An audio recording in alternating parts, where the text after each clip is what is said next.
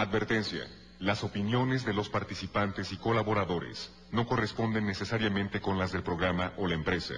Si este programa es escuchado por menores de edad, se recomienda que lo hagan en compañía de un adulto. Porque nosotros hemos estado ahí. Espíritu de bruja. Porque sabemos que no siempre la solución es fácil. No, porque... que no es conmigo en contra de mí es, y que conmigo no recoge de ramas. Porque conocemos de raíz a los especialistas. El demonio es una figura que ha aparecido en todas las culturas y no es una figura cristiana. Documentaremos todas esas experiencias que no tienen lógica alguna con Georgina Avilés e Ignacio Muñoz. La mano peluda, investigación.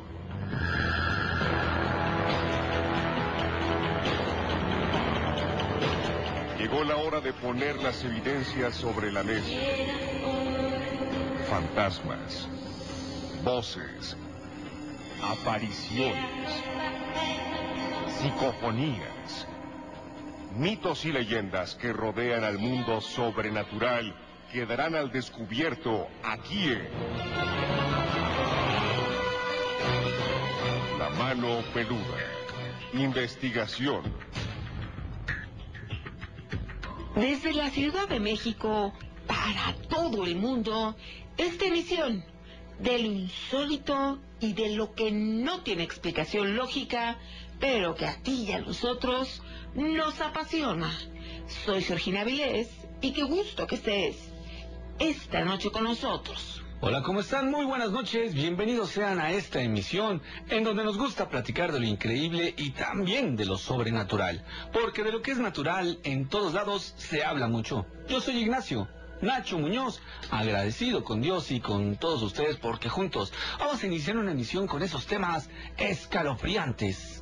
Si quieres contar relato, comunícate a la multilínea 55 51 66 3403. También tenemos el WhatsApp, el Miedofón, 55 21 93 59 26. También nos puedes seguir a través de la página www.radioformula.mx www.radioformula.mx Ahí nos puedes buscar dentro de la programación de Radio Fórmula. Además, damos la bienvenida a todas las plazas en la República Mexicana, Ciudad Juárez, La Paz, Coatzacoalcos, Mazatlán, Poza Rica, Culiacán, Durango, Tabasco, Guerrero, Tijuana, Aguascalientes, Tampico, Torreón y Monterrey.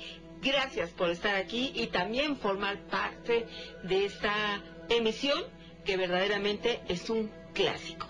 Exactamente, es un clásico y se me está ocurriendo algo, Gina.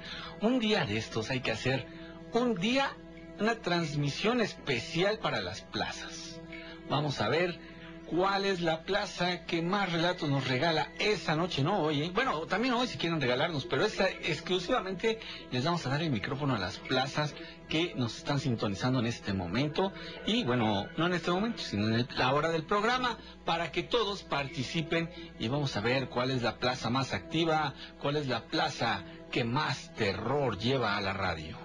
Exacto. Hoy vamos a hablar acerca de estas apariciones que aunque suene como pleonasmo, no lo es. Son estas sombras oscuras. Sí, pueden ser sombras, pero además, especialmente en la noche o en un lugar que está oscuro, pueden diferenciarse. Son entidades oscuras que tienen en algunas ocasiones forma humana.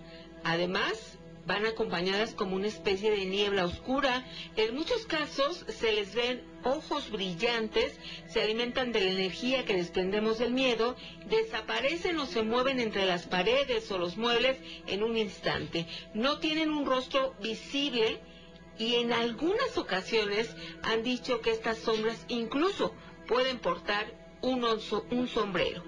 Estas sombras oscuras son bajos astrales, entidades que se alimentan de la negatividad. ¿Tú has tenido alguna experiencia de este tipo? ¿Qué te parece que la compartes? Y fíjate que sí, dicen mucho, sombras oscuras. ¿Por qué dicen eso? Si las sombras son oscuras. No. Bueno, sí, pero no. Hay de diferentes tonalidades. Hay unas más oscuras, por eso el título, las sombras más negras que la noche serán las más demoníacas. Otra vez aquí Daniel, portándome desde la Corona Roma, para contarles un relato, como tal cuando decía mi mamá. Todo comienza porque mis abuelitos, bueno, bueno, fallecen mis abuelitos, por ahí comienza todo esto. Mi mamá tiene dos hermanos, y ahí pues empiezan a pelearse por la casa. Uno de ellos pues ya simplemente no hace nada, hablan bien y todo lo demás, pero el otro no.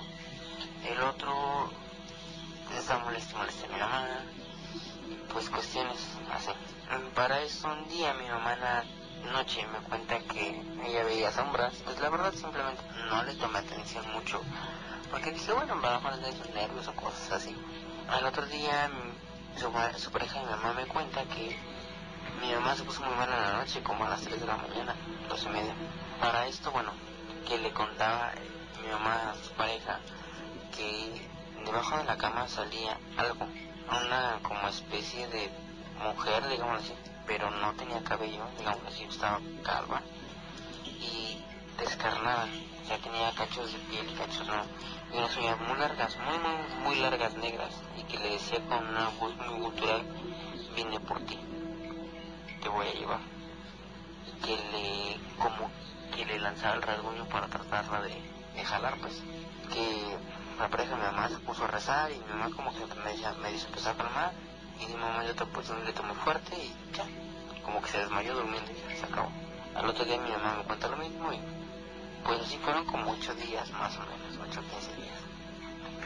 Esto tiene aproximadamente como por enero de ese año cuando empezó a pasar ese tipo de situaciones.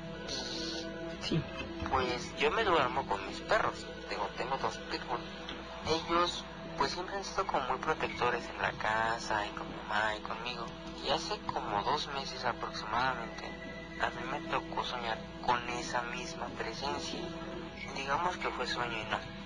Todo comenzó porque me desperté como a las 3 de la mañana, cuarto para las 3, y vi como una sombra de un niño chiquito junto con un sillón que tengo por ahí cerca de plástico. Y mi perro más grande para sus orejitas y vio eso y se la aventó encima de la sombra. De hecho, bueno, pues yo le echo llave a mi cuarto cuando me duermo, pues no podía entrar nadie. Entonces, esa sombra, digámoslo así, simplemente se desvaneció cuando el perro se aventó. Agarró, se volvió a subir el perro y ya, todo normal. Como a los 10 minutos vuelve a pasar lo mismo, pero yo con mi medalla de San Benito, que de hecho se me rompió apenas, bueno, la, la puse que la. Este, me pongo a rezar y en latín también. Y justamente cuando acabo yo la oración, caigo en sueño profundo, pero así sí, sí, sí, sin, sin más ni más, así. Sigo soñando entre, entre sueños, digámoslo así. Veo a la presencia que atacó a mi mamá. Una mujer aproximadamente como de unos 85 más o menos, calva, con una como túnica negra. Los ojos los tenía muy hundidos, muy, muy, hundidos, de hecho se veía más negro que el, iris del ojo. Y para esto, bueno, pues mi perro, el grande, mm, al ver que esta cosa pues me quería agarrar, digámoslo así, el perro se, se le avienta y, y esta cosa le da con las uñas en un costado y me lo avienta a la pared. A mí como me da mucho coraje, pues en mis sueños veo que me quito yo una de las cosas de San Benito, me la voy encima y se la pongo en la frente. La cosa está, bueno, empieza a gritar y, se empieza a dar el punto es que agarra y, se mete en el piso. Me despierto el otro día, ya me voy a trabajar y todo lo demás. Llego a mi casa, me dice mi mamá, oye, ¿por qué le pegaste al perro? Yo soy enemigo de pegarle a los animales. Mm, Digo, de verdad. Digo, yo nunca le pegué al perro, jamás le pegué al perro. Dice, no, mira, y traía sus costillitas marcadas justamente como si fueran unos látigos, como si hubiera sido un latigazo, pero así como tres al mismo tiempo, o sea, se le veían tres rayas moradas. Le tocaba yo al perro y le dolía. De hecho, lo llevé con el veterinario y el veterinario, y el veterinario me dijo que eso fue como un chicotazo que le dieron. Entonces ya, de hecho el perro no podía dormir bien. De hecho lo tenía que abrazar para que se me durmiera, porque como que brincaba. Ya, pero después de eso ya no, ya no siguió pasando nada. Me cuenta mi mamá que esta cosa pues sí la seguía mucho y todo lo demás. Y el día que fue mi tía, mi tío a ver a mi mamá junto con su Sí. pareja, pues que mi tío le enseñó la foto. Sentí esa presencia y que mi tío le dijo, no te preocupes, mana, es que este es, es que este es un ángel. Este es un ángel que te anda cuidando y que sabe tanto. Y a mi mamá de hecho le daba mucho miedo. Mucho, mucho miedo. El punto es que después de que eso pasó, iba muy seguido. Cuando mi mamá empezó a, presenciar eso. Después de que me pasó a mí lo que le pasó a mi perro, mi tío simplemente pues agarró y se, y se retiró. De, de, de hecho yo ni siquiera he ido, ni siquiera he hablado, no nada. No sé si tenga que ver algo, una con otra cosa, no sé. Pero sí, la verdad, esa cosa sí estaba muy fea. Muy, muy fea, porque de hecho tenía unas... En las uñas eran negras. Muy como eran... Pues sí, como unos látigos, unos cables negros, muy negros. Mira. Tenían así como rayitas. Y pues en el... les digo, o sea, no, no tenía pelo, estaba calva. Y la túnica esa negra ya muy desgastada, muy, muy, muy desgastada de hecho. Y de hecho ni siquiera tenía pies, o sea, como que se arrastraba. Este relato que nos platicas, que fíjate cuando son este tipo de experiencias, nos encantaría platicar directamente con ustedes, pero aquí una de las formas en las que ustedes pueden compartir sus experiencias es precisamente a través del miedofón. Y vaya, que fue un relato impresionante. Vamos a una pausa y regresamos con mucho más. El miedofón 55 2193 59 26. Porque la verdad se esconde bajo la leyenda. La ponemos al descubierto aquí en La Mano Peluda. Investigación.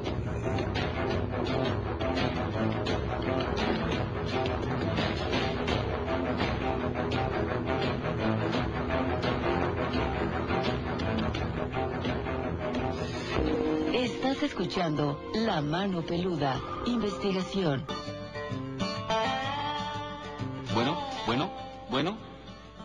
Famosa frase de todo aquel que no sabe qué decir.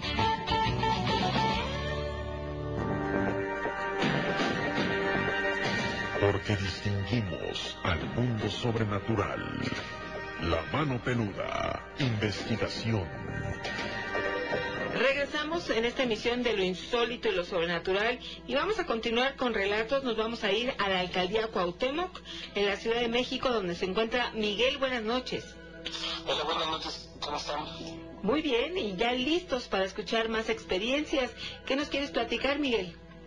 Esa, esa experiencia no, no es mía, me la platicó mi cuñada. Ella, este, ella se fue a vivir en una casa a un pueblo y este, y ella decía que cuando estaba, cuando iba al baño, a un, la, la, el baño estaba eh, pues, en un pasillo, siempre había, siempre, eh, un día vio una sombra que salía del, del, del baño. Ella se asustó mucho. Platicando con, sus, con su hermano y platicando con la mamá, este también dijo, le dijeron lo mismo que había visto, había una, eh, veía una sombra. Una noche en su, en su recámara, dice que ella vio como abre la puerta y se meten unas garras una por entre la puerta. Ella, ella grita y las garras se van. Llega, no nada, todo, todo tranquilo. Y bueno, pasó. Pero, pero dice que ahí empezaron a, hacer, a suceder muchas cosas raras. Este, una de las cosas que sucedieron, y precisamente me acordé, porque ella tenía un perro, un este, una Alaska creo. Dice que una vez estaba, este, el perro estaba ladrándole algo. De pronto ella vio cómo levantaron al perro y lo aventaron. Es, este, le- bueno, ya, ya platicó ella, no le creyó mucho. Y un día, este, el perro pues desapareció. No sé, ay, me acuerdo de otra historia. Me, mm, em, el perro desapareció y no saben qué fue de él, o sea, él, no, lo que dicen es que se saltó una reja, pero pues la reja dice que medía dos metros, no, no sabían, no sabían cómo, cómo lo había este, saltado, entonces de plano el perro desapareció. Y dice que había un árbol que cada vez que en la noche que cada vez que, que la veía brillaba, brillaba, brillaba, o sea, como que si estuviera sacando chispas el árbol. Y a veces veía una sombra en medio del árbol. Ok, pero solamente brillaba, era una relación, ¿no? Con esta aparición y que brillara el árbol. Pues no, eran, no eran destellos como si se se estuviera, como si se estuviera, este, titilando algo dentro de- junto al árbol. Entonces ella, ella se ya después, este, afortunadamente dejaron la casa donde estaban y ya se, se vinieron para, para acá, para el distrito. Ok, ya no regresaron, no supieron más de esta casa. No, ya no, ya, este, ¿cómo se llama? Ya la, la- la rentaban, ya se fueron a otro lado mejor y, y ya no, este, ya no, les- ya decidieron, ya no, este, saber nada de esa casa. Cuando se tiene esta oportunidad, lo mejor es alejarse del sitio para vivir tranquilamente. Y en lo que nos estás platicando, así se tuvo la oportunidad. Yo creo que es lo mejor, Miguel, ¿no? Sí, de hecho, de hecho, y ya, este, ella está más tranquila, toda su, su, su familia está más tranquila, porque sí, sí que estuvo muy pesada esa parte. Ok, pues muchísimas gracias, Miguel, por haberlo compartido.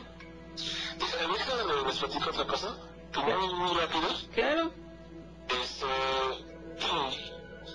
yo una vez estaba, aquí en el departamento y empecé a ver, no, nunca sucedió nada, entonces empecé a ver como unas, este, unas esferas negras chiquititas, negras y blancas, empezaban a estrellarse entre ellas en la, en la, en la, sala.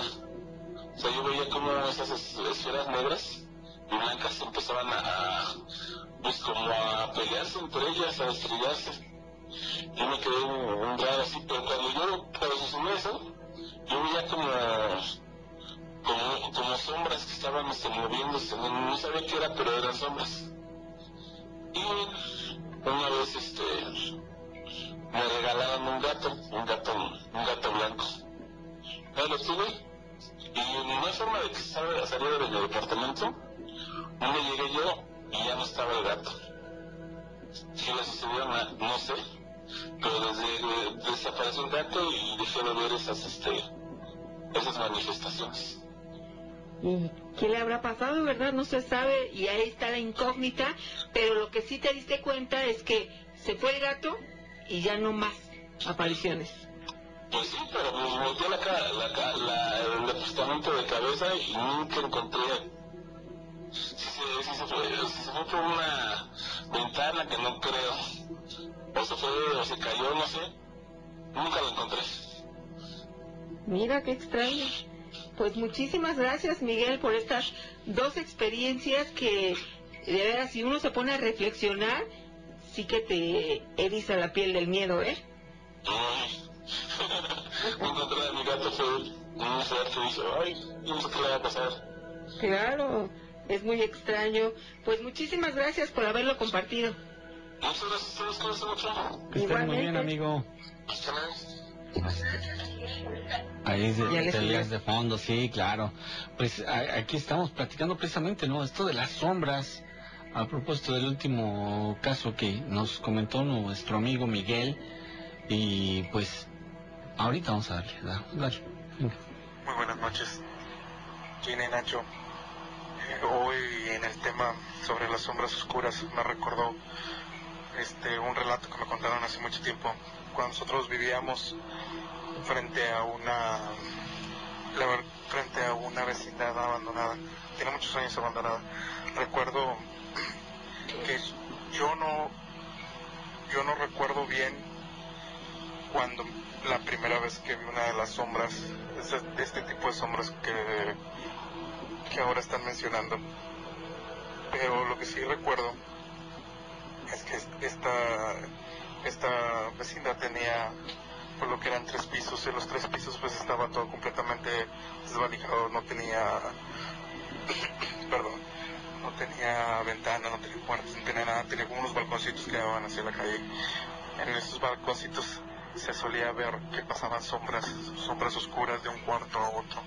De hecho, ni los niños ni nadie entraba ahí, ni los locos a drogarse entraban ahí porque tenían mucho miedo, porque siempre veían estas sombras caminando, deambulando de un lado a otro. también, también muchas veces este, en las madrugadas se veía como una flama. adentro en el centro de, de lo que es este edificio se veía como que había un que había llamas, fuego y alrededor se veía como unas seis, siete sombras. Por lo regular este siempre era en, el transcurso de, todo el día, no era exclusivamente, este, por ejemplo, no era exclusivamente de la noche o de la madrugada, también en la tarde, en la mañana se, se veía y es lo más este, espeluznante. Imagínense en plena luz del día que atraviesa una sombra de un lado al lado, un solar baldío. De hecho, una, una vez algo que se me quedó muy presente fue que un chavo, un, chavo, un loco, entró a, drogarse ahí. Dice que eh, dicen que empezó a gritar, a gritar, a gritar yo cuando ya vi lo que estaba pasando que salí, este, él ya estaba, estaba, estaba como loco de un lado hacia otro, este, gritando que, se quemaba, que se quemaba, que se quemaba. Y luego como si fuera palo encebado, a uno de los postes de madera de la luz, empezó a subir, a subir, a subir, así, este, con manos y pies. Empezó a subir, a subir, a subir, y empezó a gritar, ah, me quemo, me quemo, y de pronto este se soltó y se dejó caer hacia, el vacío. En ese fue tuvo muerte instantánea porque cayó de espaldas. Fue algo muy perturbador para la mayoría. De hecho, muchas, muchas de, la, de los vecinos, de las personas, lo, lo ¿cómo se llama? Lo, ah, perdón, lo relacionan con, con estas sombras, con esta con estos este, entes que estaban en ese lugar. Después, unos años después, ya me cambié de esa, de esa, de esa casa donde nosotros vivimos. A ver, venga, venga. Y este, nada más que ahorita se me vino a la mente este relato. Bueno, buenas noches a todos. Les mando saludos desde Heroica Matamoros, Tamaulipas, su amigo el vikingo Esquivel. Saludos a todos los del chat de de YouTube y de Facebook. Este, ánimo a todos los que están enfermos y una oración por todas las personas que han tenido una pérdida por esta enfermedad y por cualquier otra enfermedad. Muchas gracias este, por sus oraciones. Saludos. Saludos, Recuerden que aquí en Matamoros, Tamaulipas, respiran el miedo. El miedo. Y para empezar con estas oraciones por Vikingo Esquivel, que él está en este proceso. Está en recuperación, ¿no? Está en cuarentena eh, por el positivo, ¿no? Salieron resultados, sus, su, salieron positivos sus resultados del COVID y ahorita precisamente está en recuperación. Entonces estas oraciones empezando por ti, Vikingo. Claro Gracias por hacer el esfuerzo y participar aquí con nosotros. Eh, ahorita en este proceso que debe estar muy tranquilito. Y vamos a una pausa y regresamos. El Miedofón 55 2193 5926. Todo lo desconocido estará al alcance de millones de oídos aquí en La Mano Peluda. Investigación.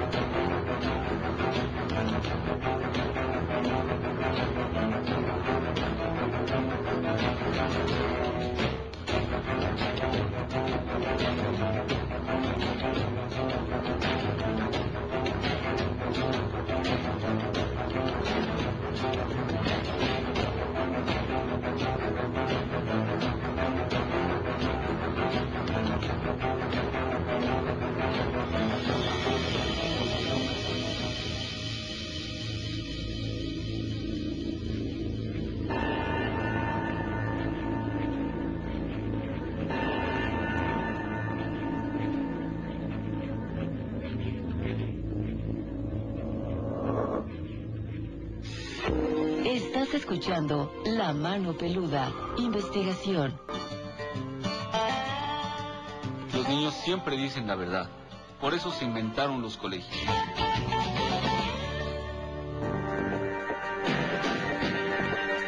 porque distinguimos al mundo sobrenatural. La mano peluda, investigación. Y estamos viendo estas experiencias también acerca de sombras oscuras, que es el tema, estas entidades de bajo astral, y queremos que tú participes. Nos vamos a ir hasta Poza Rica, donde ya tenemos a nuestro amigo que nos quiere contar un relato. ¿Cómo te llamas?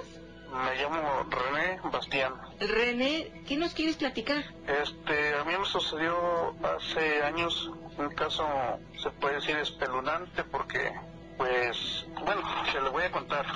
Lo que pasa que yo hace años tuve un compañero en el taxi. Sí. Estuvimos trabajando juntos. Este, tardamos tiempo juntos y este, y la mera verdad, de ahí pues yo me fui a trabajar a los transportes urbanos, lo que son los autobuses. Y este, lo perdí y ya de ahí lo volví a encontrar a él eh, ahí mismo con los transportes urbanos.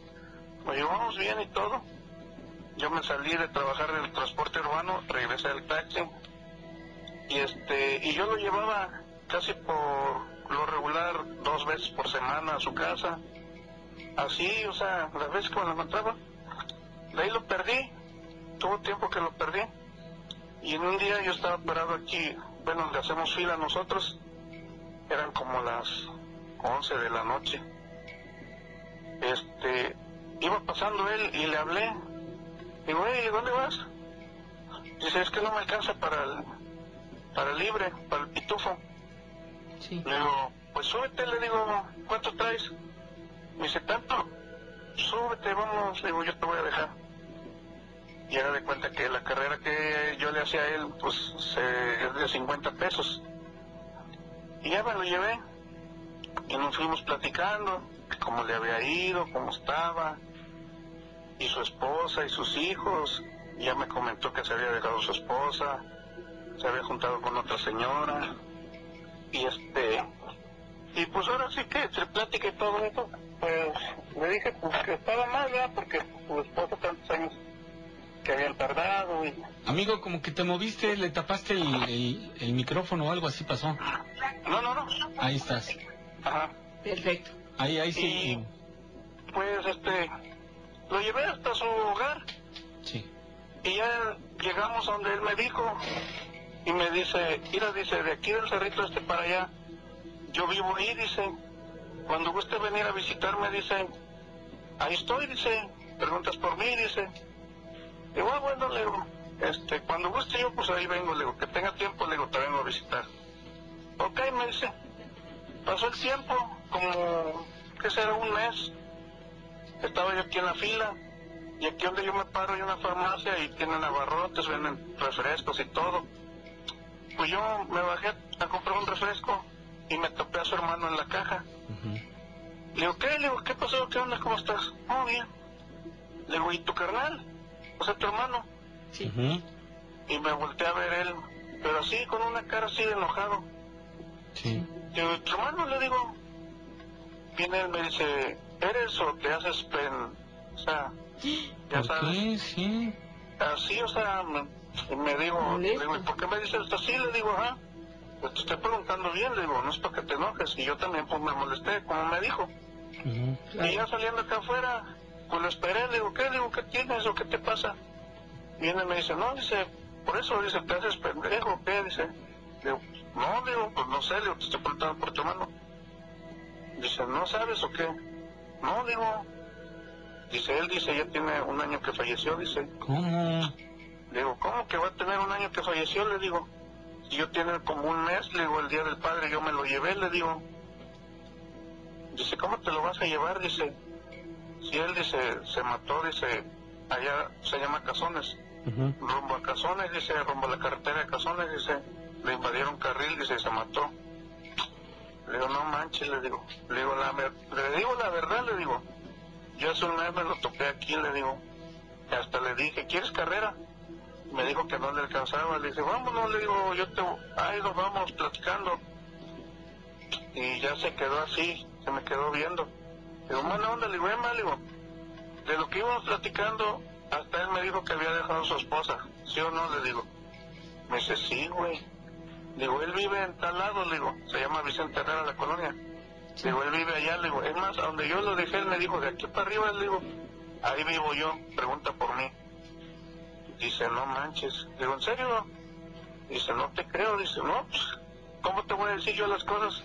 Digo, que él me dijo, o dónde me llevó, le digo. Y lo más raro, él me pagó con un billete de 50. Sí. Y, o sea, cuando yo contaba eso, o sea, porque la mera verdad yo nunca había creído nada de esto. O sea, Claro. no me... Siempre he oído la mano peluda Sí, desde chamaco, Muy bien, amigo. desde que estaba Juan Ramón Sáenz, En paz descanse, siempre sí. escuchaba, eh, en paz descanse, siempre estuve escuchando la mano peluda. Oía relatos que yo oía aquí mismo, donde yo vivo, Sí, sí. pero a mí de hecho nunca me había pasado algo así. Ujú. Y ya después, cada vez que lo contaba, se me enchinaba la piel. De hecho, cuando yo se lo comenté a mi esposa, porque mi esposa lo conoció, me dice, no, dice, ¿cómo que- ¿en serio? Le digo. De hecho, yo todavía me saqué de duda con unos taqueros, porque él, cuando era taxista, se llevaba con unos taqueros, le, daba, este, ahora sí que los llevaba a su casa. Y fui y le pregunté al señor, le digo, oye, le digo, ¿en serio? Le digo, murió, sí, dice, hace un año. Y ya les, le platicaba mi anécdota. Dice, no manches, dice, se vino a despedir de ti. Pues no sé, le digo, pero la mera verdad, pues estoy sacado de onda. Y le volví a preguntar a otro taquero, igual me dijo lo mismo. Hace un año ya había fallecido. Y yo pues ahora sí que... Pues ahorita no lo cuento así normal. Y ya no me da miedo, ya... Sí, o sea, ya lo así, superaste, hecho, ¿sí? miedo no. Nada más porque se me... Ahora sí que se me enchinaba la piel. Claro. Y es que Pero además. Y además ah, no encuentras una explicación. ¿Cómo puede ser que tenía un año de fallecido y yo lo vi? Es lo que nos confunde a veces, ¿no? Exactamente, es lo que más me confundía a mí, porque pues yo de hecho, o sea, problemas entre compañeros, pues ahí más o menos teníamos, por una cosa por otra, pero así de que eh, llegáramos a los golpes, pues no, ¿verdad? Claro. Pero sí había diferencias y esto y el otro. Pero sí, o sea, le digo, pues venía para acá y me venía, siempre me buscaba y llévame, dice, bueno, pero a mí me extrañó porque esa vez lo vi y yo sabía que trabajaba en los autobuses, yo no sabía que estaba en el taxi ya y se mató en un taxi. Qué terrible. Sí, ahora sí que.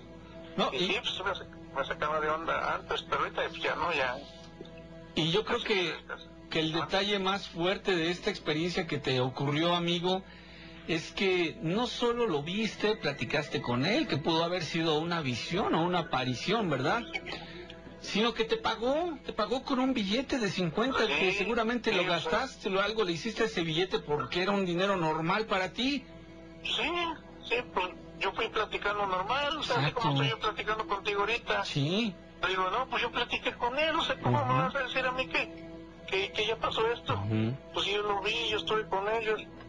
Y pues su hermano, pues es más, o sea, se enojó conmigo porque pues él no creía lo que yo le estaba diciendo. Sí, pensó que le estabas faltando la- la- el respeto a la memoria de su hermano. Exactamente. ¿Y después te creyó? Yo sabía, y yo no sabía. Ajá. Ah, ¿Y si te creyó o no te creyó?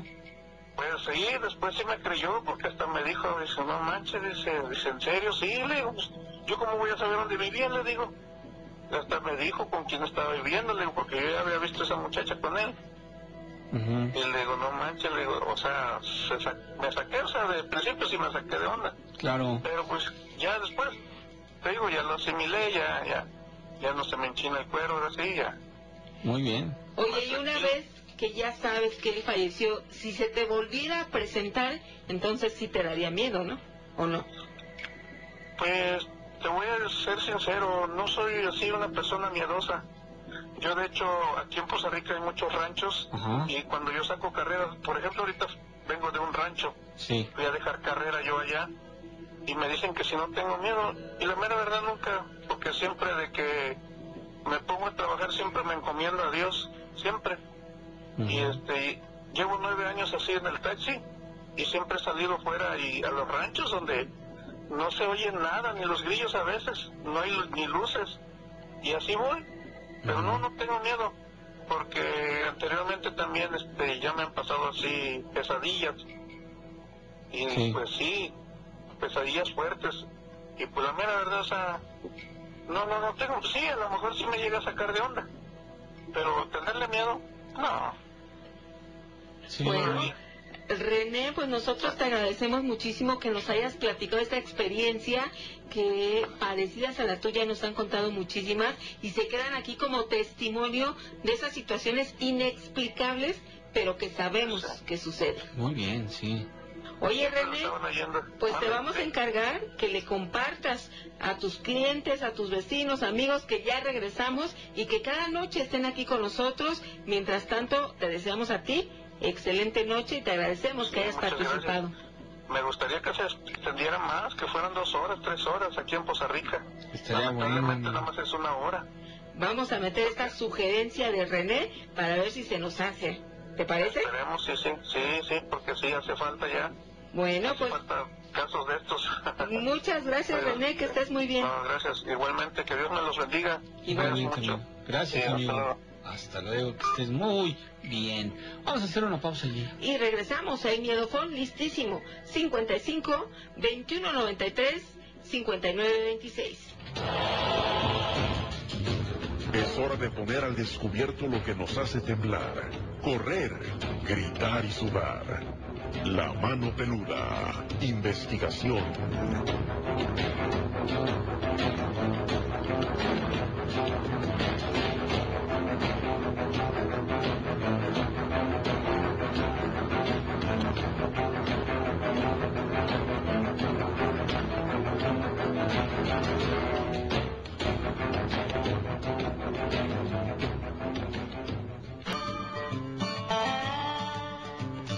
Cometido ningún delito. Lo que hice fue no cumplir la ley. Jennifer López.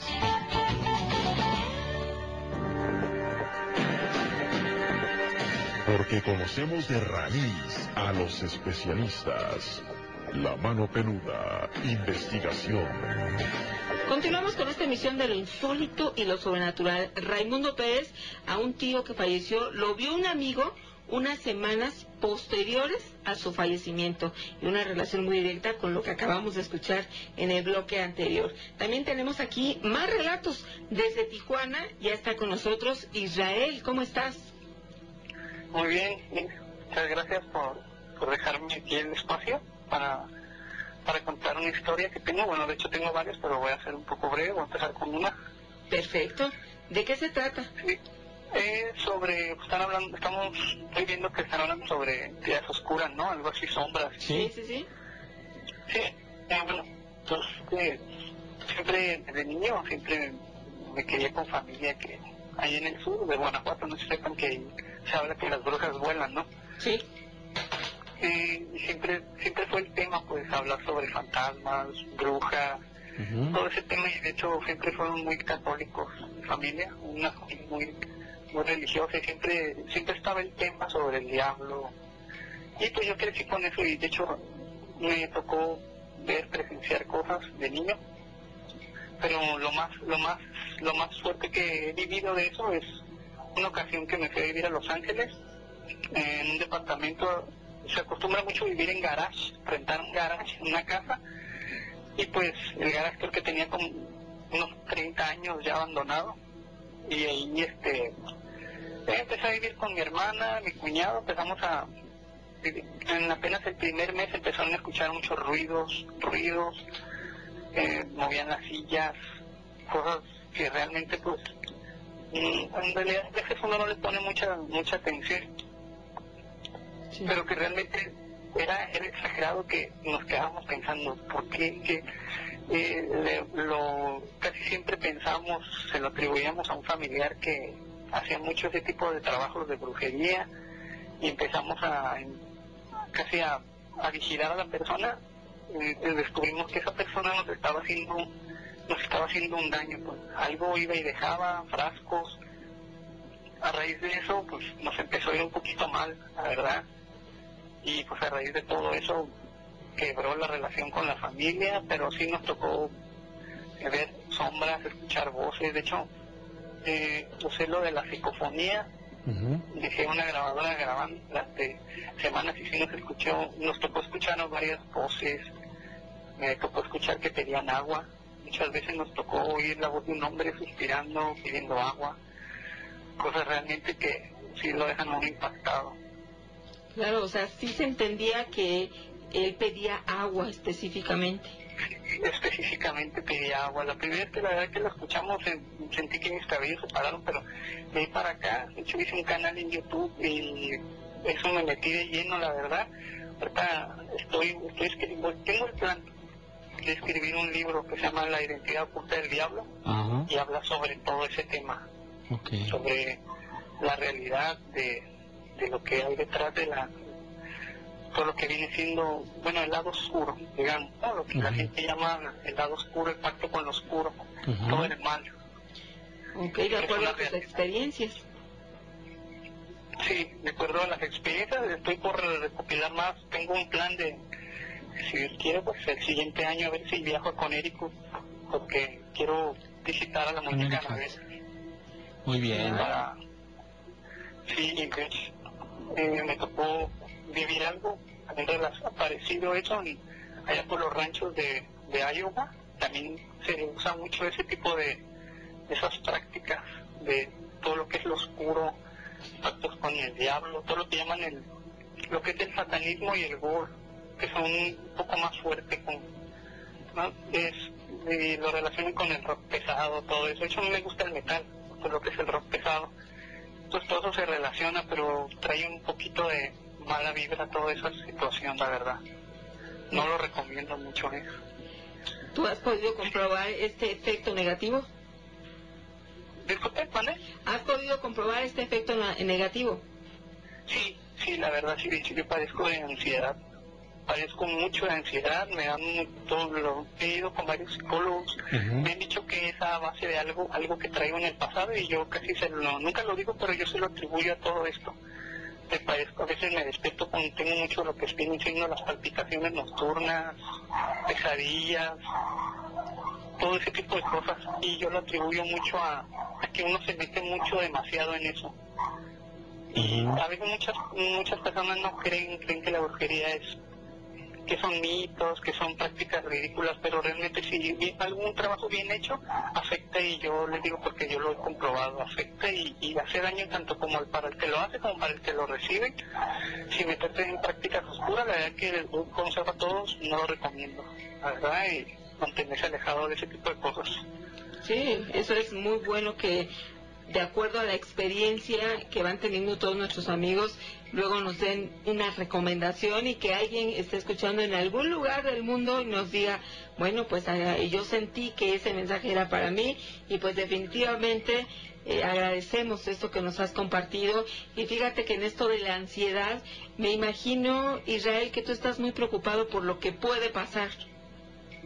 Eh, sí, sí, la verdad sí, es algo porque fíjate que se ha, definido aquí también a través de, los programas, aquellas personas que sufren de ansiedad están pensando constantemente en lo que puede pasar, es decir, en el futuro, en lo que, si se me puede aparecer alguien en cuestión del tema que nosotros tratamos, o qué va a pasar conmigo el día de mañana, y entonces empiezan a sufrir de ansiedad es un tema que actualmente estamos viviendo. Y aquellas personas que están ancladas en el pasado sufren de depresión. Entonces, eh, este es un tema actual porque muchísima gente lo está viviendo y a través de lo que vivimos también a través del mundo y de lo que ya sabemos, ansiedad y depresión son dos temas, dos enfermedades que ahorita se están sufriendo muchísimo. Y bueno, en cuestión del relato, nosotros te agradecemos que hayas estado aquí con nosotros. Y saludos a Tijuana. Sí, igual saludos para allá y saludos a todos los que están escuchando, ya sea para toda la parte de la República, Estados Unidos. Muchas gracias por el espacio y saludos, buenas noches. Hasta luego, amigo. Cuando gustes, esta es tu casa, ya lo sabes. Dice Juan Carlos, las sombras son entes de demonios de baja jerarquía. Muy pocas veces las sombras son de mayor jerarquía como demonios de nivel alto, como una especie de gobernantes, lo que dice nuestro amigo Juan Carlos.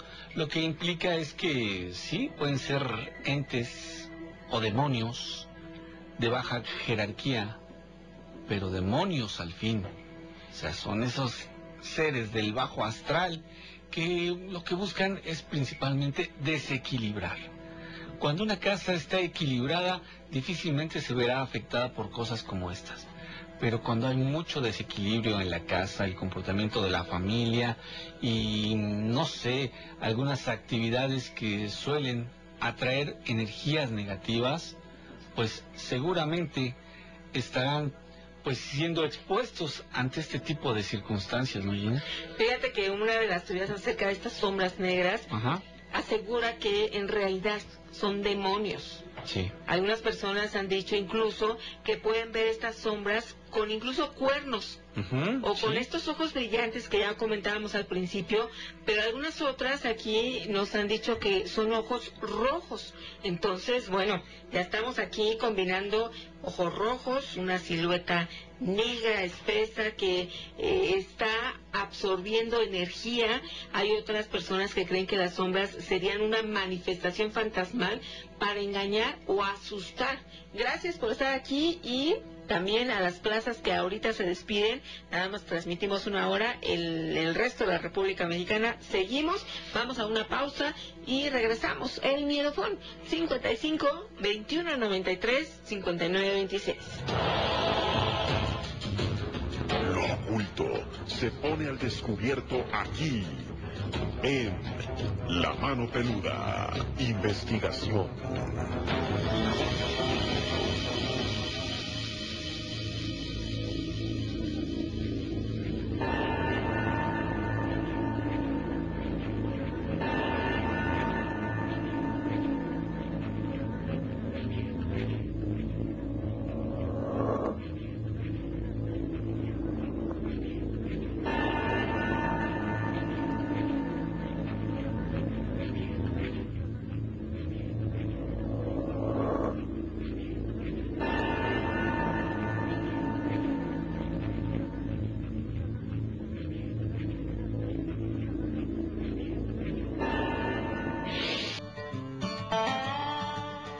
Yo sé lo que creo. Seguiré expresando lo que creo y en lo que creo.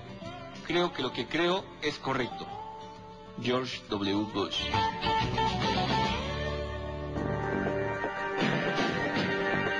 Porque tenemos mucho que decir.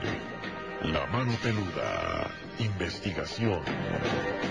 Muchísimas gracias. Vamos a continuar con este tema y además queremos que tú escuches de manera espeluznante todos los relatos y para esto te vamos a invitar que apagues las luces, que escuches con mucha atención cada uno de los relatos y de esta manera vayas imaginando todo lo que nuestros amigos peludomaníacos que van a participar hoy pues nos están platicando y de esta manera se viven al máximo estos relatos. ¿Qué les parece que nos vamos hasta Cuautitlán Izcalli, en el Estado de México, donde va. ya se encuentra Fernández? ¿Cómo estás? A ver, no sé, escucha, Fernández. Fernández. A ver, vamos a ver si podemos recuperar esa llamada. Se oye ahí como muy lejano, ¿no? Sí, sí, lo estoy escuchando, pero A ver, ¿qué pasa con Fernández? Bueno, mientras déjame leer un mensaje de Misael Fonseca. Dice, dos ocasiones con ella de la nada a solas nos dijeron, hey, ch". así, o sea, lo chistearon como dicen. Creí estar loco, miré su rostro y después de un silencio y le pregunté si escuchó. Oye, Misael, estoy viendo que estás platicando aquí una historia, ¿por qué no nos das tu número telefónico? Mándanos un WhatsApp y nos cuentas al aire, ¿no? mira, Fernández ya está listísimo. Ahora sí, ¿verdad? ¿Te escuchamos bien? Hola, ¿qué tal? ¿Cómo están, Nacho y Gina? Aquí los relatos escuchando y están muy buenos. Eso Perfecto. ¿Los sigo? Oye, ¿y tú nos quieres contar uno? Sí, de hecho, ya les había contado uno, Ajá. hoy hace como una semana, de, sobre de que yo hago cosas y veo a la gente. Órale, a ver, venga. ¿Y qué nos quieres contar ahora? Es otro relato un poco largo, es sobre mi hermano, A ver, venga que de ahí. murió de, de brujería. No me Que digas. descanse. Sí, amigo, que paz descanse. A ver, ¿cómo estuvo eso? Miren, yo les voy a contar, eh, esto fue hace como por el año eh, 1995. Mi hermano cuando iba a cumplir los 30 años, él era un chavo normal, él era un chavo que, ¿cómo les puedo decir? Era un estu- estudiante, tenía novia, de la noche a la mañana mi hermano este, se empezó a poner mal. ¿Cómo? Eh, a, mi, a mi mamá le decía, ¿sabes qué? Es que me duele el pie izquierdo. Sí. Mi mamá le dice, a ver, te voy a hacer este, te voy a sobar. Ah, ok, está bien. Se le quitaba, pero al, al paso de unos dos días se le volvía a regresar. Este, Mi papá tenía un negocio, Sí. un negocio que vendía tornillos y a él le, le iba bien. Entonces, eh, de repente mi papá lo empezaron a demandar los hermanos, empezó, empezó a haber muchos problemas. Entonces, ¿qué tiene que ver esto con mi hermano? Bueno, pues ahí les va.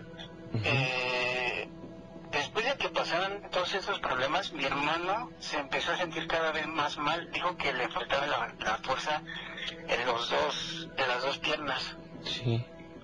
Entonces, este, fue de la noche a la mañana que mi hermano empezó a decaer, a decaer, a decaer, a decaer. Mi hermano tuvo una hija y en ese entonces, como iba en la preparatoria, eh, mi hermano no, no le quería contar a mi mamá porque le decía que lo iban a regañar. Entonces, este, ya después le dijo y mi hermano se empezó a decaer, a decaer, a decaer, demasiado. Sí. Le llevaron a hacer varios estudios. Lo más extraño es que no tenía nada. Al, como al cuarto estudio de, del hospital que le hicieron, Sí. le detectaron un tumor que se llama espondilitis anquilosante. Entonces, eh, poco a poco, mi hermano fue decayendo más. Se le oía la cara demacrada, este, inclusive mis papás lo llevaron a hacer limpias. Sí. Eh, escuché relatos que hay personas que llegan a estafar. Entonces, le llevan a, a ese tipo de brujos de que, no, es que necesito material, eh, necesito necesito que me pagues tres mil pesos, un dineral que gastaron tanto mi papá y mi mamá y llevarlos. Y no le hacía nada a mi hermano. Le decía que sí, que había muchas cosas fuertes y no. Bueno, en fin, este, a mi hermano lo operaron, Sí. el pie izquierdo le quitaron el dedo porque no recuerdo, bueno, ahí tenía el tumor, si más bien, si mal no recuerdo, y se quedó ahí en la cama. Los doctores le dijeron que tenía cuatro meses de, de vida. Entonces, mi hermano, gracias a Dios, esos cuatro meses pasaron y no sé qué pasó, pero llegó a vivir. Muy bien. Entonces, mi hermano poco a poco, la depresión, eh, la hija que tuvo, todo se le, se le vino yendo abajo, todo, todo este, todo su mundo. Entonces, algo muy extraño que les quiero comentar, que luego en la casa eh, se escuchaban ruidos, yo cuando era, era pequeño, no les miento, unos 10 años, eh, yo cuando estaba con mi hermana, que ahorita actualmente mi hermana ya se casó y tiene hijos, eh, yo estaba como eso de las 2 de la tarde estaba con mi hermana y nos empezaron a mover la cama. Y saltamos del susto. Entonces fuimos a ver a, a mis papás y mi papá corrió a ver y, y dijo, no, pues ¿qué pasó? No, es que nos movieron la cama. Había ocasiones en que mi hermana a las 2 de la madrugada se asomaba abajo de la cama y veía un perro negro con ojos rojos. Lo veía y decía mi hermano, "Oh, no, no, no, y se acostaba en la cama. Yo había ocasiones en donde me despertaba y escuchaba como si alguien lo estuviera matando, pero lo más extraño es que era adentro de la casa. Entonces, todos esos sucesos, en base a, a lo que empezó a pasar a mi hermano y a, y a mi papá, fueron empezando a, a tomar más fuerza. Eh, un día mi papá se fue con mi hermano, mi hermano mediano que igual vive con, conmigo. Entonces fue con un señor de allá de Naucalpan.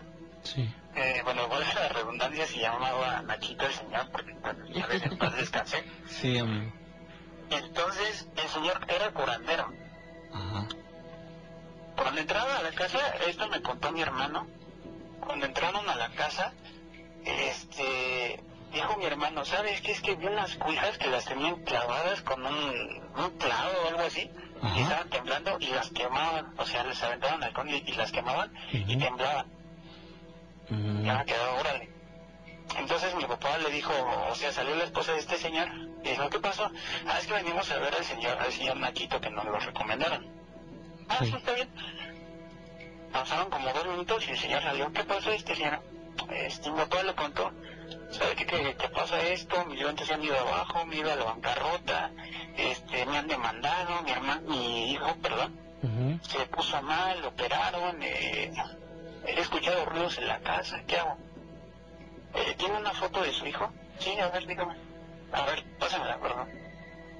Es que sabe que, que alguien de sus familiares que le va a la Santa Muerte le está haciendo algo a su hijo y en parte a alguien de sus amigos o la novia le están haciendo algo a su hijo para que él se muera. Ah, caray. Entonces, eh, papá dijo, ¿y qué podemos hacer? ¿Sabe qué? Que necesito que me traiga el siguiente material. No recuerdo qué fue, pero bueno, más o menos. Las blancas, este, yo bendita. El chiste es de que se fueron y no me van a creer. Al día siguiente, cuando regresó mi papá y mi hermano, salió su esposa y dijo, hijo, es que saben qué? El señor Nachito acaba de fallecer. ¿Cómo crees? Así, efectivamente, y mi papá y mi hermano se quedan así, no puede ser posible, o sea, y se quedó sac- sacadísimo de onda. Y yo también dije, oh, es- ¿cómo puede ser posible que algo así mate a la gente, no? O sea, yo en ese tiempo, si ahorita hubiera tenido ese conocimiento que, que tengo, yo, yo hubiera ayudado a mi hermana. sí. Pero desgraciadamente, pues ahora es que por algo pasan las cosas, ¿no? Entonces, conforme fue, Oye, oye, Fer, Fer Fernández, dime una cosa, a ver, lo que estás diciendo es que porque Nachito le ayudó a tu hermano y a tu papá, eh, él tuvo la consecuencia de fallecer. Sí, mira, te comento, lo que pasa es que le hicieron un mal de ojo demasiado fuerte, era para ya matarlo. Entonces, lo que yo me imagino y lo que yo he sacado teo- teorías de todo esto y de esta situación, es que a mi hermano, aparte de hacerle brujería, lo que él me contó, que, o sea, le contó a mi hermano mediano, que le contó, que me contó a mí, Sí. le dijo que la prima de su novia, que era santera, le había hecho algo para que se muriera. Entonces todos esos dos trabajos que fueron fuertes se juntaron y quien se atreviera, yo me imagino, a interferir en su camino, saldría muerto. Pero entonces sí es, es demasiado fuerte eso lo que le hicieron a mi hermano. Claro que sí. Bueno, esta, esta bruja o esta santera que le hizo el trabajo era muy poderosa, ¿la conocieron? Fíjese, de hecho, eh, yo me imagino que la mamá, o sea, la abuela, la mamá de mi papá, Fernández, ¿te parece que ahorita nos explicas ah, después de regresar del corte? No vayas a colgar, por favor. El miedofón sigue listo, 55 2193 59 26. Conocemos la leyenda y la hacemos realidad. La mano peluda. Investigación.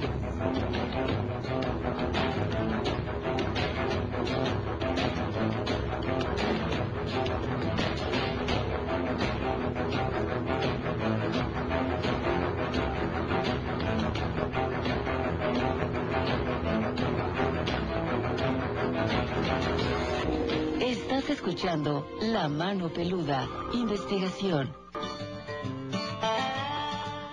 Perdimos porque no ganamos. Ronaldo.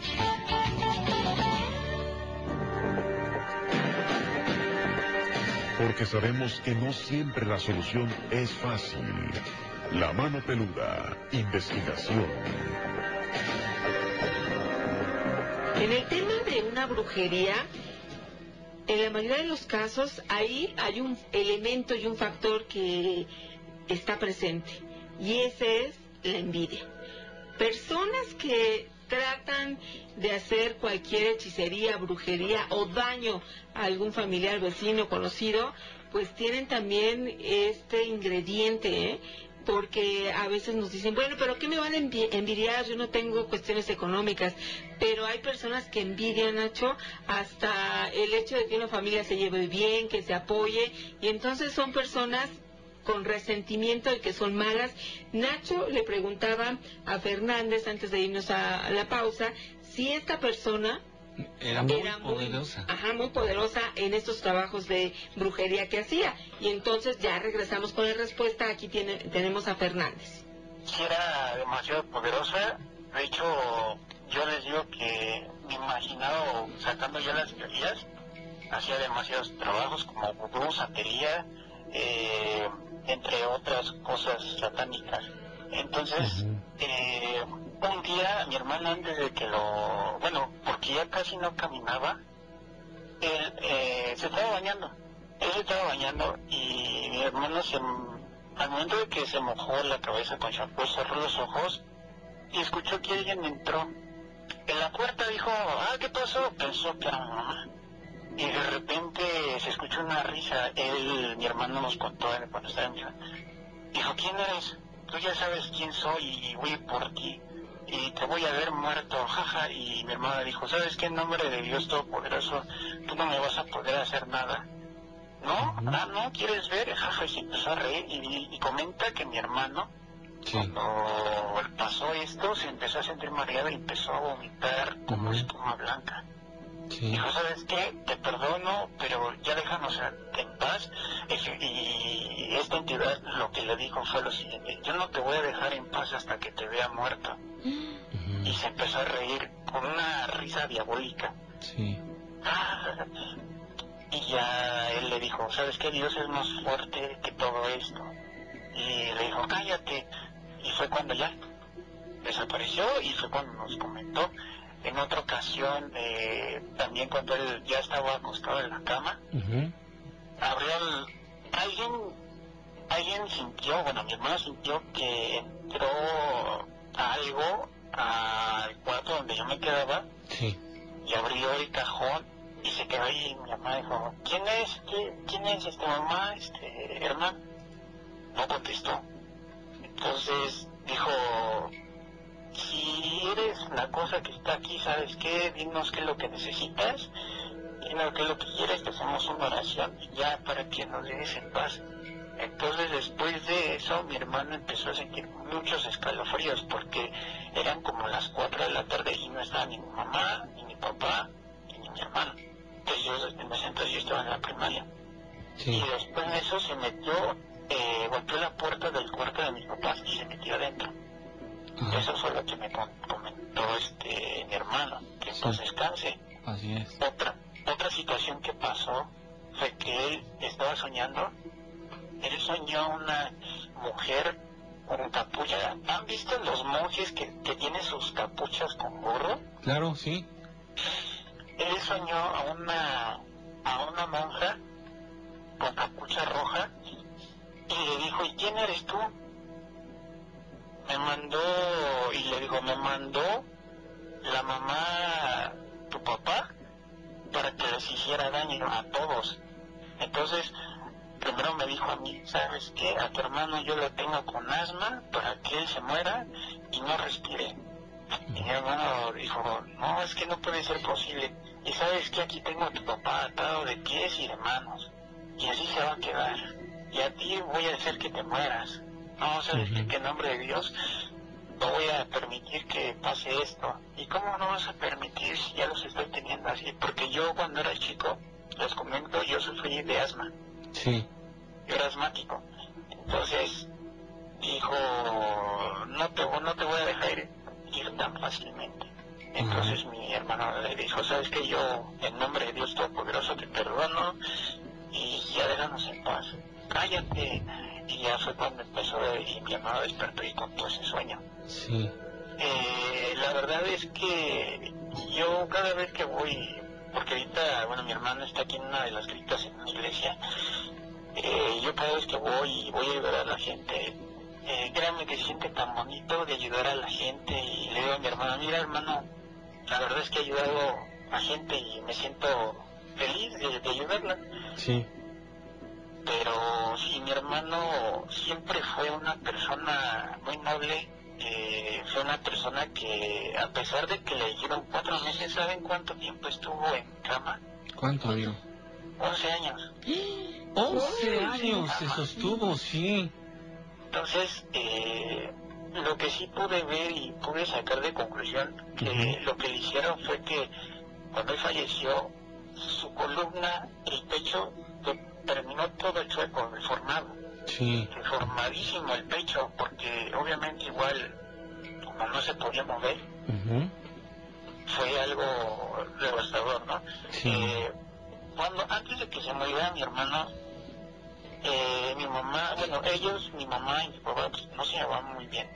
Mi hermano, y en su desesperación decía, es que ya me voy a morir, no, no digas tonterías. Y un día antes yo sentí algo, fue en el año 2017, yo sentí algo, porque antes mi maestro, como se me parece, me dijo, me comentó todo. Me dijo, tu hermano va a fallecer. Y yo, ay, ¿cómo? Entonces, eh, yo cuando llegué, yo en ese tiempo yo allá en la secundaria y mamá subió a ayudarle porque a mí me había hablado, porque yo le pasaba todas las cosas, le pasaba su un vaso de tomar, su comida y todo eso. Eh, le dijo a mi mamá, ¿sabes qué mamá? Ya vi un ángel y ya me voy a morir. Ay, ¿cómo crees? No digas tonterías. Yo sentí algo, algo como que ustedes no han sentido así como una presión en el pecho cuando va a pasar algo o así, Sí. se va a morir. Sí, claro. Entonces, Que incluso empiezas a sentir una angustia y no sabes por qué. así es. Y igual con la película del destino final, no sé si la han visto, que ya ha- hagan de cuenta que en una escena está la chava y ve cosas que van a pasar a futuro.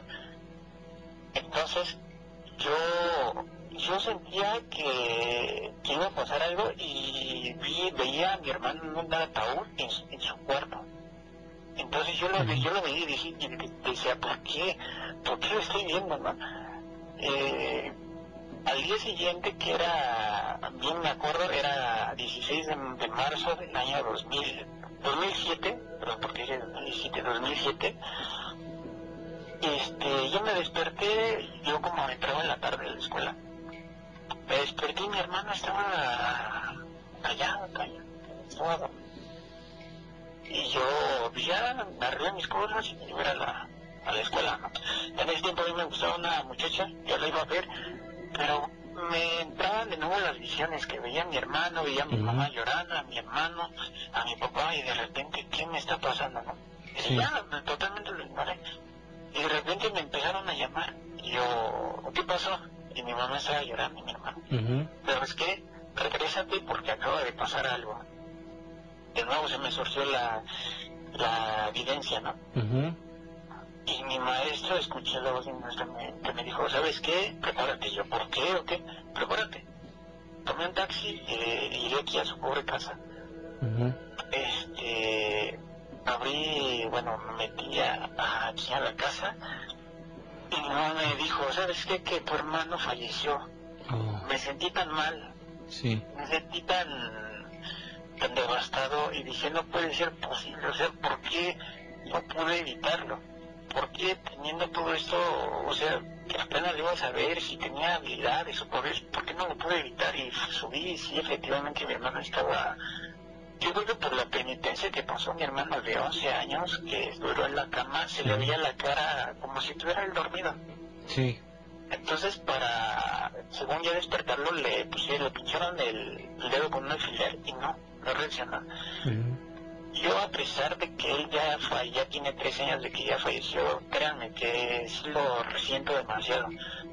Entonces, eh, ya cuando estaba en el velorio, yo fui a una capillita y ¿sabes qué? Diosito o, o la diosecita, que si yo tengo esas habilidades para bien o algo que me puedan dar una prueba o algo de que yo pueda despertarlos, ayúdenme a despertarlos porque eh, mi hermano lo que le pasó, ¿no? Sí.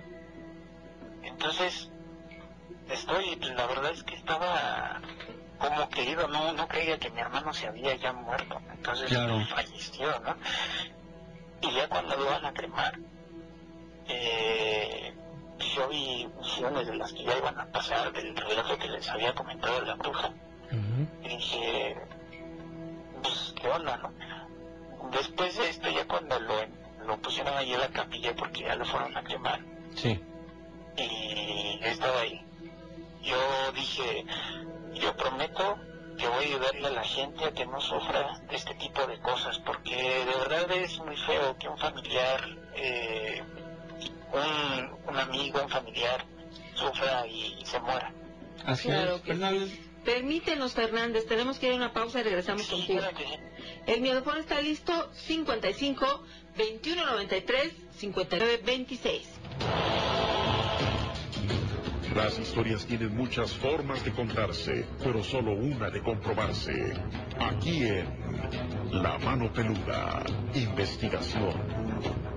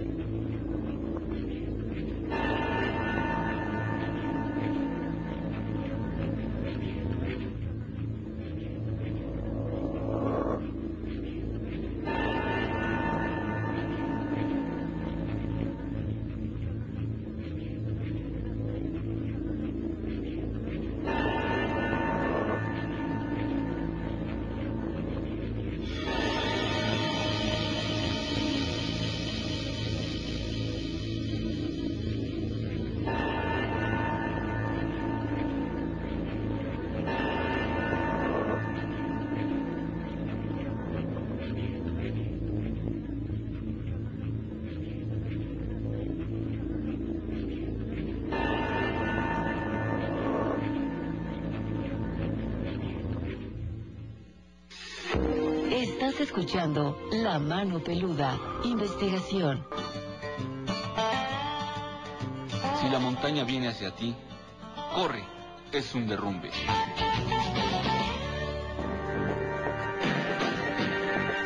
Porque no todo tiene explicación lógica. La Mano Peluda, investigación.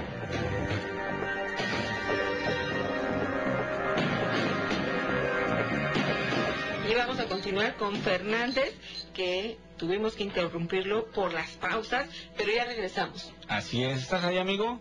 Sí, claro que sí, aquí esperando y contando Ok. al final de la historia.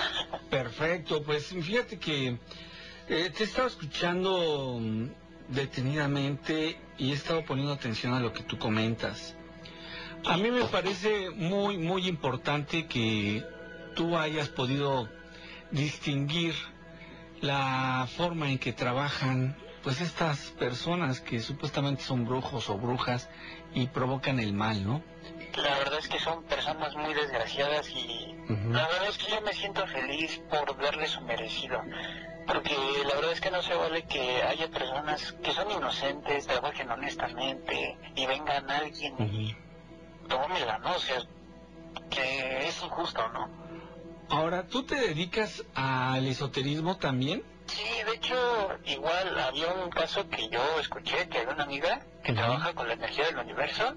Igual trabajo con la energía del universo, tarot, este, reiki, eh, lo que puede ser lo, o sea, liberación de chakras o desbloqueo de chakras, eh, el ki, la energía vital, o chi, o prana, con lo que se puede decir, y también mm, principios básicos o principios que vienen siendo de la metafísica, eh, también igual lectura de cartas, lectura de, de fotos, de todo ese tipo de cosas y cosas para combatir con- contra la brujería, porque obviamente igual ahorita tengo casos así de que me han llegado una amiga, es que sabes qué? que me está yendo mal, haz que me, que me, que me hable mi novio para ver qué, qué pasó. Ah, sí, está bien. Entonces, ¿Tú te metiste en esto por la experiencia con tu hermano? ¿Te metiste en la brujería? De hecho, mm, yo antes era un chico normal, ¿no? Eh, fue a los 14 años cuando se manifestó mi maestro, yo no quería saber nada de él, después yo tuve unas experiencias muy malas con un amigo porque él me, me hacía creer que él era algo muy poderoso, pero me amenazaba, me amenazaba de muerte, ¿no? Cuando dices tu maestro, ¿te refieres a tus guías ascendidos? Ajá, sí, a mi, a mi guía espiritual. Es, mi, es que yo le digo maestro, pero en realidad es un, es un arcángel, ¿no? Él se llama Radmajael ajá. y él pues obviamente me orienta. Obviamente ahorita como yo he avanzado mucho, él ya se va y nada más me, me ve y se va. Porque me dice, no, si has avanzado mucho y estoy pues, orgulloso de ti y que uses esto para bien. Yo a veces, cuando ya después de que falleció mi hermano y ya que me di cuenta de todo esto, me he querido vengar de, de las personas que le hicieron daño a mi hermano. Entonces mi maestro me dice, ¿sabes qué? No lo hagas, tú eres mejor que ellos. Usa estas habilidades y estos poderes para ayudar a la gente. Créeme que Dios se va a encargar de esto. Es que no, es que no puede. ah, Hay cosas, hay ocasiones en las que sí estoy enojado y ya tengo la energía ahí, pero me detengo. Ok. Entonces, ¿Por qué razón tu hermano todavía se sostuvo 11 años con vida, amigo, cuando ya le habían dicho que eran unas semanas? ¿Qué fue lo que provocó eso? ¿Su fe? Mira, sí, pues eso fue y él, yo tuve que comentar un pequeño, una historia que él nos dijo. Recuerdo que él un día soñó que él era como un verdugo en la antigüedad de la, en la vida pasada. Entonces él me dijo que él sentía que tenía que pagar todo eso haciendo ese tipo de penitencia. Entonces yo imagino que fue por la penitencia y por la fe que él tenía de Dios, Ok. que fue porque se quedó ahí en la cama. Entonces fue algo algo feo, por eso es que muchas personas o que necesitan igual ayuda, igual busquen, o sea, ya sea yo o otras personas que sí le sepan, porque hay personas que, ay, es que quiero esto, o ya en 24 horas, y la verdad es que no. Pero si tú dices que la fe de tu hermano fue la que lo sacó adelante unos años más, ¿por qué ahora practicas la brujería como una forma de sanación? Miren, en sí, eh, brujería es un término negativo, ¿no? No sé. Eh, ajá. Eh, lo que yo utilizo es la energía espiritual. O sea, brujería es, por ejemplo, hacer mal, mal de ojo, es energía negativa, este, magia gurú, todo ese tipo de cosas. Eso es a lo que se le atribuye a la brujería. Ok. A lo que yo practico es magia blanca, la comunicación con ángeles, Dios. Yo siempre que voy a ayudar a alguien, siempre digo a Dios, Dios, por favor, tú sabes que yo no, o sea, no lo hago por mí mismo, ¿no? Lo hago porque tú sabes lo que pasó y darme el poder para ayudar a las personas. Solamente eso y le ayudo a las personas y gracias a Dios hay unas personas que sí les ayudo, hay otras que, fíjense, unas que les digo, ¿sabes qué? Es que te vas a morir, a una señora, te vas a morir si no le das seguimiento a esto porque te aventaron un, un mal de ojo muy fuerte. Es que, ¿sabes qué? Sí. Esta- ¿Te acuerdas de la señora que le fuiste a ayudar? Sí, es que ya falleció. Es que, es que yo ya no puedo hacer nada. O sea, por más que yo quiera y si la persona no me dice nada, es triste, pero a veces hay casos así. Ok, Es, sí. es demasiado, demasiado triste. Entonces, este, ¿Para ti la muerte es mala? de hecho, no. Es un proceso en el cual vive el ser humano, en el cual nosotros estamos aquí para aprender a la tierra y trascendemos. Entonces, a veces sí puede ser triste la muerte por esta situación o por otras, pero es un proceso que nosotros aprendemos. De hecho, he estado escuchando de, de las vidas pasadas y de los de las ascensiones espirituales y esto de la reencarnación es porque luego a veces nosotros necesitamos aprender para que podamos evolucionar y salir de esta ilusión y sí ascender al plano espiritual donde está Dios y los ángeles. Te agradecemos mucho esta experiencia que nos compartiste, qué lamentable lo de tu hermano. Una pregunta, antes de que se vayan, yo les puedo dar un, un símbolo de protección para que ustedes estén protegidos, que es de Dios. Es la cruz orlada. Búsquela en internet. Ajá. El- la cruz significa Dios, el círculo es el universo y las orlas que tienen ahí es este paz, eh, fe y confianza y amor. Ok, amigo, pues muchísimas gracias, brother. Bueno, muchas gracias y gracias por tomar mi llamada y aquí dándoles lata de nuevo y ya les Cuando estaré gustes. llamando para o con- contarles estos relatos que sean interesantes. Sale, me parece formidable. Que estés muy bien, amigo. Igualmente, bonita noche, hasta luego. Hasta Igualmente. Y fíjate, aquí nos dice Maris Torres, dice, sí, Dios se encarga, o será el karma, quién sabe. Una señora que conozco es bruja y ella dejó chueco a un señor. El señor padeció esto que le sucedió y murió. Ahora, en estos tiempos, la señora es la que está chueca y muy enferma. Ah, caray, sí. Entonces, sí, aquí lo hemos comentado también en otras ocasiones, estas personas que cumplen el cometido que alguien va con ellas y les dicen, ¿sabes qué? Quiero un trabajo para tal persona. Ellas están interviniendo y entonces, pues también tienen una consecuencia, tarde o Así temprano. es, así es, exactamente. Yo conozco personas que se han dedicado a hacer mucha maldad, a hacer mucho daño y literalmente nunca terminan bien, ¿eh? acaban siempre con muchos problemas. Así que, pues hay que pensarla dos veces, ¿no? La gente que solicita este tipo de trabajos para causar problemas, estragos en las familias, debería de pensarlo también porque Claro. se paga, todo esto se paga. Vamos a seguir con más experiencias. Hola, buenas noches. ¿Cómo te llamas? Eh, Martín, Martín, bienvenido. ¿Desde dónde nos escuchas? eh, la alcaldía Álvaro Obregón. Presente toda la alcaldía de Álvaro Obregón y qué bueno que estás aquí, Martín. ¿Qué nos quieres platicar? En el chat como Marvelas. Mar Velas, Ah, qué tú, bueno. Órale. Que ahora estás aquí en viva voz. ¿Y qué nos quieres platicar? Una, este, un relato que me contó mi madre de, pues, de muchos años atrás. Que ella vive, bueno, radicaba en el estado de Morelos. Sí. Y este, tenía un tío, un hermano de ella que pues le gustaba mucho el, el juego, montar a caballo, los clásicos aripeos, montar toros. Y Ajá. pues era, era muy, muy ojo alegre, señor. Sí. y este, pues de tanto que le gustaba la fiesta y un día, pues a mi abuela sí la, la hacía este, pues sufrir mucho, ¿no? Por su forma de, de actuar. Y en una ocasión, él, en la madrugada regresando a su casa, Sí. ellos le llaman el Choco. Choco es un hombre a caballo, vestido de negro. Él lo enlazó y lo subió al caballo. Eh, lo encaminó a una nopalera Sí. y ahí lo, ahí lo, este, pues con el mismo chicote ahí lo, dicen que es el diablo. Bueno, allá dicen que es el diablo eh, a caballo Sí.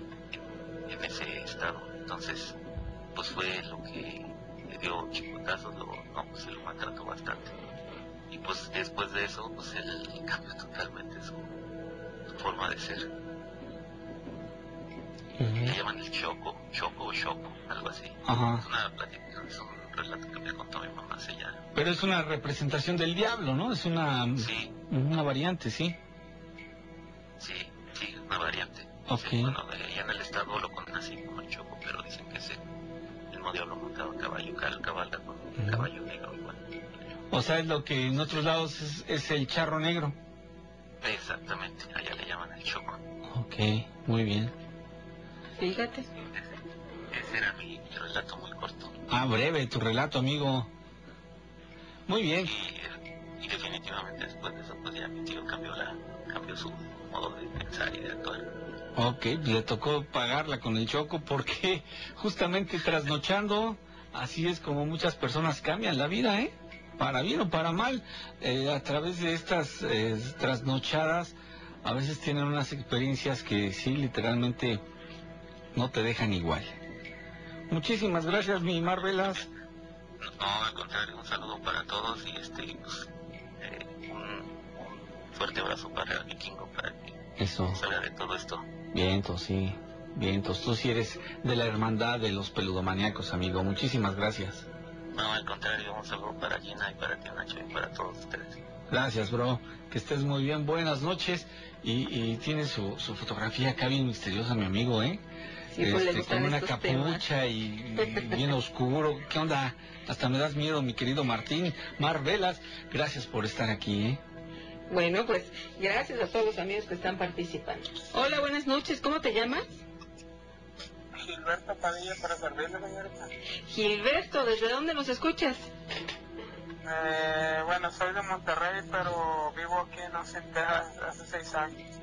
Monterrey y Texas unidos por esta emisión y nos parece excelente. ¿Qué nos quieres platicar? Bueno, mira, hace hace seis años antes de que yo me viniera para acá, para Estados Unidos, este, tuve la, la dicha de hablar con mi tía, eh, con mi tía antes de morir. Ajá. Y ella me platicaba muchas cosas acerca de las brujas y acerca de todo lo que pasaba ahí en el pueblo de ella. Entonces, cuando nos tocó ir a visitarla allá al rancho allá en San Luis Potosí, llegamos allá a su casa normal y todo. Pues ya cuando empezó la noche, este, hay una hay una loma o un cerro, como se dice, se miraban las bolas de, de fuego, pero se movían de un lado para otro. Y le, le digo a mi tía, oye tía, ¿qué es eso que se mira allá en el cerro? Dice, no, pues son las brujas, ahí andan ahí, andan jugando, yo creo. Pues así quedó, ¿verdad? Este, entonces ya cuando nos regresamos para Monterrey, nos encontramos con que ya mi abuela ya estaba en el hospital, mi- la, la hermana de ella, mi abuela ya estaba por morir también. Pasamos toda la noche en el hospital, pues ella ya estaba, ya, ya, ya no nos reconocía ni nada. Ok. Sí, ya estaba agonizando. Sí, ya estaba agonizando, ya no nos reconocía ni nada. Este, entonces ella en su delirio decía, oye, es que aquí está la persona que me está haciendo daño, que no me deja descansar en paz.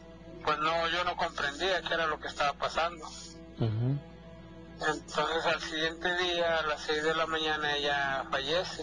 Eh, fue el día último de diciembre. Ella fallece a las 6 de la mañana.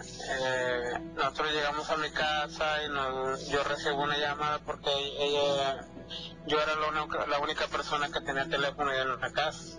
Entonces, cuando yo recibo la llamada, este, le digo a mi madre, madre, ¿sabes de qué? Vámonos para la casa porque mi madre, mi abuela ya falleció. Pero, pues solamente ella se limitó a, me, golpeó, me dio como dos o tres galletadas y, sí, y me decía, si yo les dije que yo me quería quedar con ella. Yo les dije que ella ya se iba a ir y ella- yo quería estar con ella para despedirme de ella. Entonces ya nos bajamos, nos, nos, este, nos cambiamos de todo, nos fuimos para la casa, fuimos para, ya para despedirla, ¿verdad? Ya porque ella falleció ahí en la casa y el cuerpo de ella ahí estaba. Eh, y no fueron por ella como hasta las 6 de la tarde. Entonces ya cuando el siguiente día, ya cuando la entregan del forense del hospital, o cómo es eso, del, sí, del hospital, ¿no? Ya no, la, no- nos entregan el cuerpo y el cuerpo llega a las 3 de la mañana. Sí. Cuando ya la vamos a sepultar, salimos de allá de la, de la casa de mi abuela y nosotros íbamos en el carro de la parte de atrás. a la carroza iba enfrente y, y nosotros íbamos atrás. Entonces se para, en el jus- justo cuando damos la vuelta, se para un pájaro, pero bien bonito el pájaro. Un ruiseñor, no sé qué tipo de pájaro sería. ¿De qué color? Eh, Era como entre azul y verde, Ok. algo así era el pájaro. Pero solamente nosotros lo vimos. Muy bien, sí. Este, solamente nosotros los que veníamos ahí en el carro de atrás, que era mi mamá, era mi hermana mayor y, y yo, solamente nosotros lo vimos. Ajá. Este, entonces, cuando, como el panteón estaba cerca de ahí de la, de la casa de mi abuela, este, el ave tomó rumbo hacia el panteón. Solamente se paró ahí en, la, en, el, carro donde llevaban a mi abuela y se fue, se fue pero rumbo al panteón. Entonces ya cuando llegamos al panteón, este, ya estaban por sepultarla, ya el, el padre ya había, había, ¿cómo se llama? Este, ya dado la oración ya para que sus restos descansaran en paz. Sí. Entonces en ese momento este, llega esa misma ave, se para en el árbol que está al pie de la tumba donde iba a descansar los restos de mi abuela. Ajá. Este, entonces, la demás gente no la vio, eso es lo que no logro entender. Ujú. Pero ustedes, amigo, ¿cuál es la, la interpretación que le dan a esa aparición del ave? ¿Era tu abuelita que se estaba despidiendo? Pienso que sí, porque el ave cuando cuando ya ya mira que le están aventando sus rosas, sus puños de tierra y todo eso. Este el ave empieza a llorar, de, a llorar como de a cantar pero como tristeza, no sé, no sé cómo interpretarlo eso. Este, y, y se va. Sí. se va, entonces, este, pasan los días y, y nosotros no se- seguimos preguntándonos eso, qué, qué es lo que pasó, Ok. qué es lo que pasó, porque, este, estábamos, ya cuando pasa eso, este, mi abuela, lo de mi abuela, este, a los siguientes días ella se seguía manifestando y en la casa seguía oliendo su mismo perfume que ella usaba. Sí. este, se movían se movían las cosas del lugar Sí, dicen que tardan en irse una semana. Bueno, hay varias versiones, la verdad es de que depende mucho, yo creo, de las circunstancias, pero unos dicen que tardan una semana, otros dicen que tres meses, otros dicen que seis meses. Sin embargo, yo creo que pueden ser todas las opciones, o sea, no todos los casos necesariamente son iguales. Y puede ser que esa, eh, ese pajarito, esa aparición o ese extraño momento en donde ustedes vieron a esta ave eh, era una como una señal, como para que entendieran que pues ha tomado su libertad espiritual y así, de ese modo, se pudo haber despedido. Muchísimas gracias, Gilberto. Fíjate que ya estamos por terminar el programa. Yo te agradezco mucho que nos hayas eh, eh, contado este relato, esta experiencia tan personal. Y por supuesto que cuando gustes, esta es tu casa. Ah, muchas gracias, mire, yo tengo muchos años escuchándolos, este, desde que vivía en Monterrey, desde que inició la, el proyecto, Ajá. este, desde que estaba el señor Juan Ramón, este, yo los escuchaba, tengo muchos relatos que, que en otra ocasión quisiera contarlos, este, que me han pasado, ¿verdad? Por la vida. Muy bien, amigo, pues cuando gustes, esperemos que entre más tempranito tu mensaje y con gusto te regresamos la llamada. Sí, claro, muchas gracias a ustedes y pues los felicito por el programa y Gracias, bro. este y pues que estén bien y Igualmente. pues muchos saludos para todas las personas que están allá en México y, y para todos los paisanos que estamos acá en Estados Unidos. Eso es. Pues sí, un abrazo para todos ustedes y muchísimas gracias, amigo. Que tengas muy buena noche. Ándale igualmente, que descansen, gracias. Hasta luego. Pues ahí está ya la experiencia de nuestro amigo Gilberto. Nos vamos, Gina. Así es, gracias por haber estado con nosotros. Los relatos, comentarios y audios que se quedan pendientes en la próxima emisión. Gracias por haber estado con nosotros. Que tengas excelente noche. Que Dios te bendiga. Soy Gina Avilés. Hasta luego, Gina. Yo también me despido. Soy Ignacio Nacho Muñoz, agradecido con Dios y con todos ustedes porque juntos escuchamos muy buenas historias.